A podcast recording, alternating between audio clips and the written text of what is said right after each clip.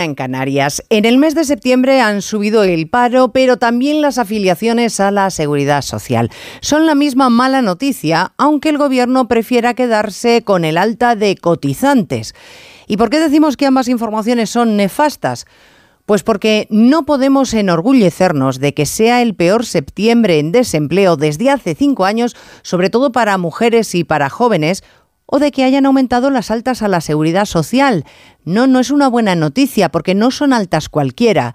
La mayoría son de profesores de la educación pública, a los que se dio de baja en junio para no pagarles los meses de verano. Una práctica vergonzosa de la Administración desde hace años. No será la única razón para sonrojarse en este informativo, porque tenemos datos en exclusiva de cómo se trató de burlar la legalidad en el caso de las discotecas incendiadas en Murcia y que han costado la vida a 13 personas.